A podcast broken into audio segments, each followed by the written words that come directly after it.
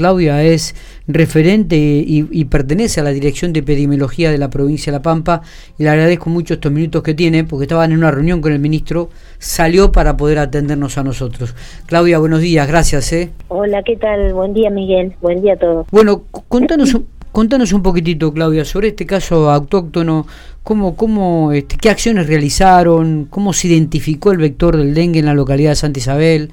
Danos algún detalle, por favor. Pues ustedes saben que eh, todavía estamos terminando ya de cursar la temporada 2022-2023 de, de dengue en la Argentina y en la región, en Sudamérica, ¿no? y para poner un poco en contexto, eh, es el brote de mayor magnitud que se ha visto en los últimos años.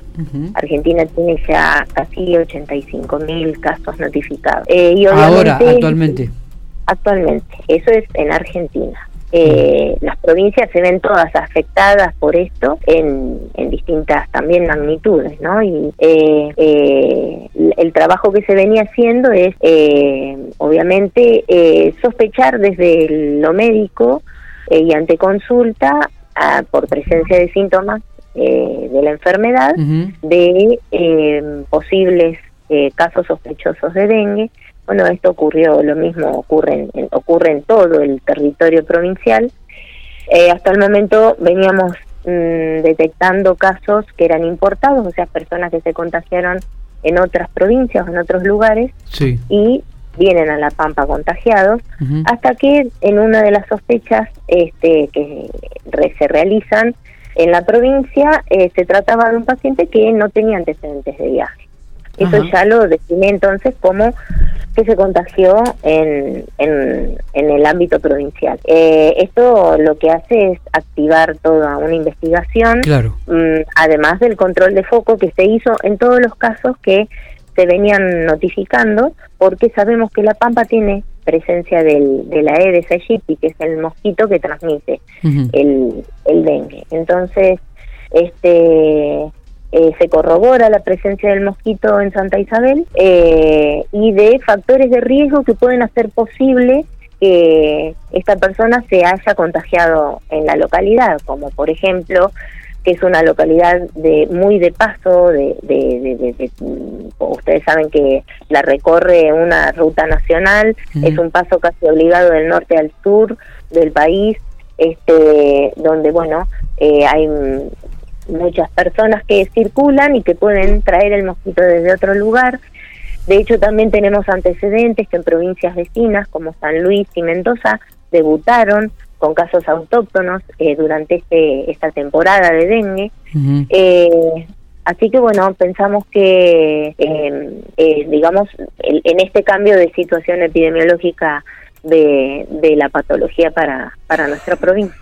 ¿Cómo, ¿Cómo se logra identificar el vector, eh, Claudia? Bueno, ese es un trabajo que se hace en forma conjunta con, con los municipios y eh, se hace a través de la Sovitrampa. Eh, en realidad lo trabaja otro sector de la misma dirección de epidemiología que comienza este trabajo eh, en forma temprana. la temporada de de dengue en Argentina hasta el momento es de agosto a mayo, de, mm, en, digamos, transcurren distintos años, de agosto a mayo. Entonces se comienza a trabajar tempranamente en todo lo que es eh, el, la ovipostura a través de las ovitrampas. Eh, ahí se determina cualitativamente la presencia del mosquito. Eh, sí no, no, no, que ese es el trabajo que se hace en la provincia. En Santa Isabel detectamos el mosquito cuando, bueno, ante la sospecha del caso y durante el control de foco pudimos hacer este captura de larvas. Esas larvas eh, en forma conjunta con la universidad fueron identificadas como de Aedes aegypti eh, y bueno, eso nos da la pauta de que tenemos la presencia del vector en Santa Isabel. Eh, bueno, primero, ¿cómo fue el curso de la enfermedad en el paciente diagnosticado? Aparentemente no, no tendría ningún tipo de inconvenientes, de, acuerdo a la información que ustedes brindaron. Digo, ¿y qué acciones de prevención no de ahora en más? Porque esto también abre un nuevo capítulo dentro de la provincia, Claudia. Sí, el paciente está recuperado. Ustedes saben que El dengue puede pasar desde una patología hasta como desapercibida hasta un dengue grave, inclusive el fallecimiento de las personas. Pero este este mm, este caso fue un se trató de una persona con un, dengue leve, o sea que ya está recuperado y curado de, la patología.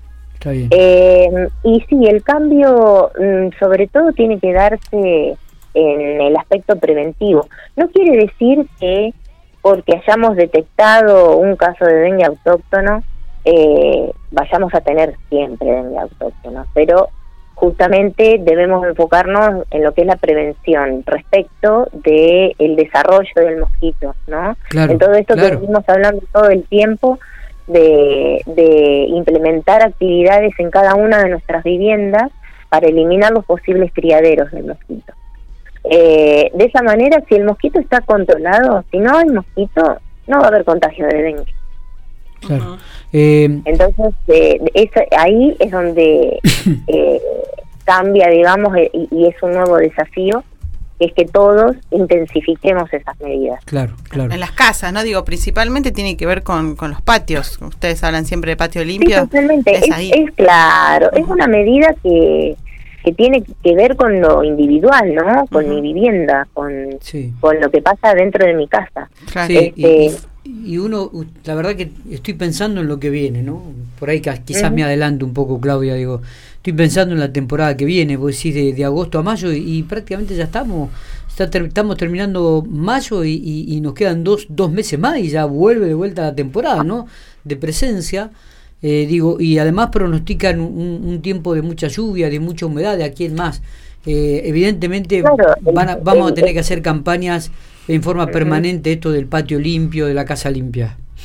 Totalmente, y no obviamente solamente en Santa Isabel, sino en toda, la, provincia. toda la provincia. De hecho, el mosquito ya eh, eh, la vigilancia del vector se realiza en el sur también y se encontró presencia del mosquito en Neuquén y en Río Negro en ciertos lugares. O sea que este cambio climático del que vos estás hablando tiene mucha incidencia, más las conductas de las personas, ¿no?